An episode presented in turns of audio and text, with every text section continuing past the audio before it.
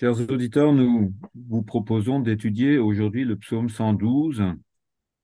Ce psaume est un psaume alphabétique, cela veut dire que chaque bout de verset commence par une des 22 lettres de l'alphabet hébraïque, comme le psaume précédent, le psaume 111. Cela veut dire qu'il faut étudier les deux ensemble, le psaume 112 et le psaume 111. Ils s'éclairent l'un par l'autre. Jésus dit dans le livre de l'Apocalypse qu'il est l'alpha et l'oméga. Ça veut dire, c'est du grec ça, l'alpha, oméga, c'est la première et la dernière lettre de l'alphabet. En hébreu, il aurait dit le aleph et le tav. Il veut dire par là qu'il est euh, l'accomplissement de, de toutes les prophéties et qu'il observe aussi tous les commandements que le Seigneur Dieu a donnés à son peuple Israël. Mais le but de Jésus n'est pas que ce soit lui sous seul qui accomplisse parfaitement la volonté de Dieu. Son but est que nous l'accomplissions avec lui, en lui. Un des grands dangers du croyant, euh, c'est de croire qu'il peut accomplir les commandements de Dieu sans Jésus. Jésus a donné une loi comme Moïse. Il appelle cela le serment sur la montagne. Cette loi se trouve au début de l'évangile de Matthieu au chapitre 5. Et on reste bouche bée devant cette loi, car elle est impossible à observer. En effet, il y a des paroles comme celle-ci. Si ta main te fait commettre un péché, coupe-la. Si on appliquait, donc ça c'est dans Matthieu chapitre 5 verset 30, si on appliquait finalement euh, euh, à la lettre cette parole, on serait tous manchots. Oui, Eric, c'est effectivement euh, très surprenant tu dis que c'est Jésus qui a appelé cela le sermon sur la montagne. C'est, les exégètes qui ont donné ce nom. Moi, je dirais plutôt c'est la Torah. Mm-hmm. Jésus donne. Et tu vois, avec cet exemple, si ta main te fait commettre un péché, coupe-la. Ben, ça veut dire qu'on doit finalement être tous euh, mis à mort. Et quand est-ce que notre main a été coupée, a été mise euh, euh, hors fonction? C'est quand Jésus lui-même a eu sa main clouée sur la croix. Donc tous ces commandements que Jésus nous donne nous, nous, nous renvoient vers la croix vers laquelle nous devons le, voir, lui, accomplissant toute la loi.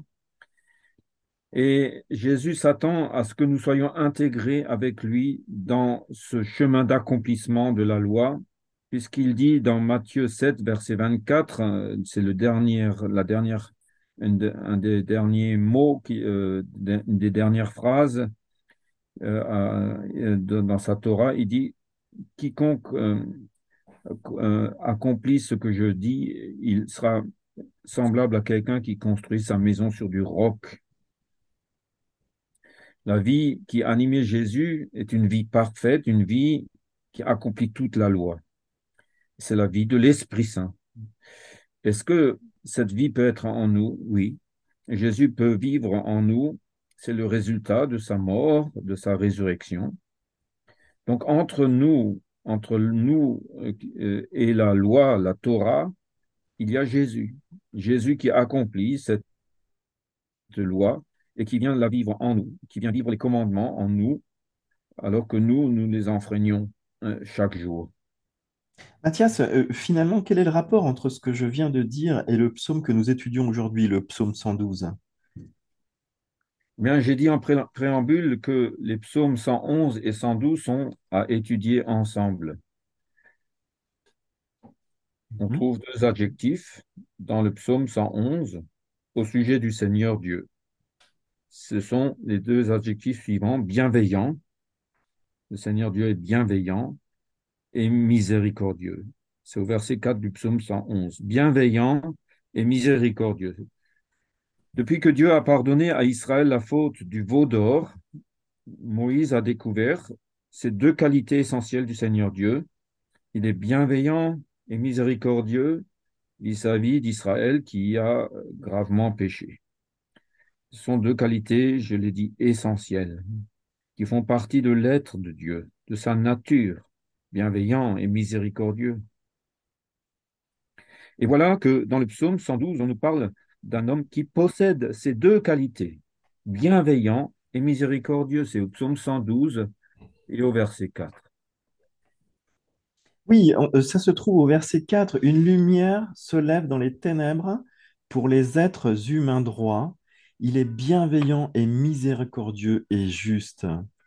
L'être humain peut donc avoir ces deux qualités qui sont propres à Dieu, la bienveillance et la miséricorde. La miséricorde, a dit quelqu'un, c'est une corde tendue vers la misère, une corde qui fait entrer en contact le Dieu saint et l'être humain pécheur, une corde qui relie la misère humaine à la bienveillance de Dieu. Nous pouvons donc, si j'ai bien compris, être bienveillants et miséricordieux comme Dieu l'est. Oui, oui, oui, c'est exactement ce que Jésus nous indique comme programme de vie. Heureux les miséricordieux, il leur sera fait miséricorde. Matthieu 5, verset 7. On revient au sermon sur la montagne.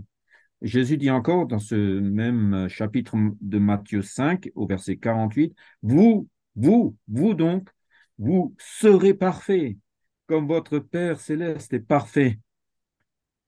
Jésus, en tant qu'homme, partage pleinement toutes les qualités de son Père et il nous les transmet par sa mort, par sa résurrection.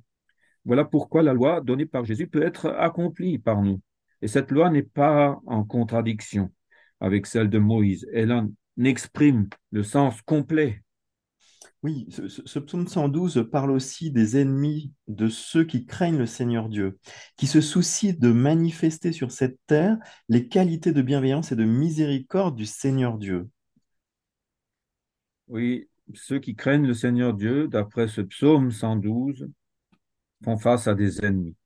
Jésus, il a eu des ennemis. Il n'a pas cherché à s'en faire, mais il en a eu. Ils ont réussi finalement à le tuer. Lui qui partageait avec son Père les qualités propres à Dieu, qui sont la bienveillance et la miséricorde. Mais en tuant Jésus, nous avons juste reçu en héritage ses qualités de bienveillance et de miséricorde. Son amour a triomphé de la haine. Ce psaume 112 promet à ceux qui sont bienveillants et miséricordieux comme leur Père qu'ils n'ont rien à craindre, même quand leurs ennemis sont de plus en plus violents. Jésus ressuscité est allé s'asseoir à la droite du Père. Il est victorieux de toute la haine de ce monde. Mais nous devons nous garder finalement de croire que Jésus triomphe loin de ses ennemis. Effectivement, Jésus n'est pas à la droite du Père, comme nous, nous l'imaginons, pour être loin des combats que suscitent sur terre les gens haineux. Non, il est toujours au cœur de ces combats.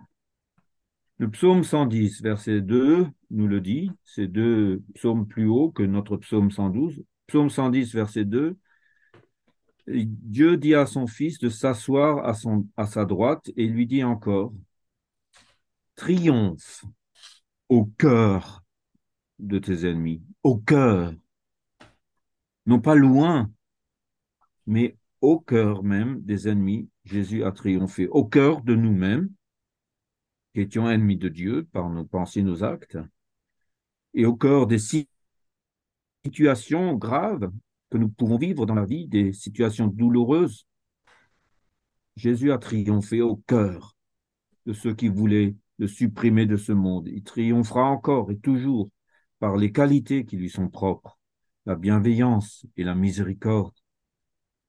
Nous espérons, chers auditeurs, chères auditrices, que ce partage vous a incité à prendre la Bible pour lire vous-même tout le psaume 112. Au revoir. Au revoir.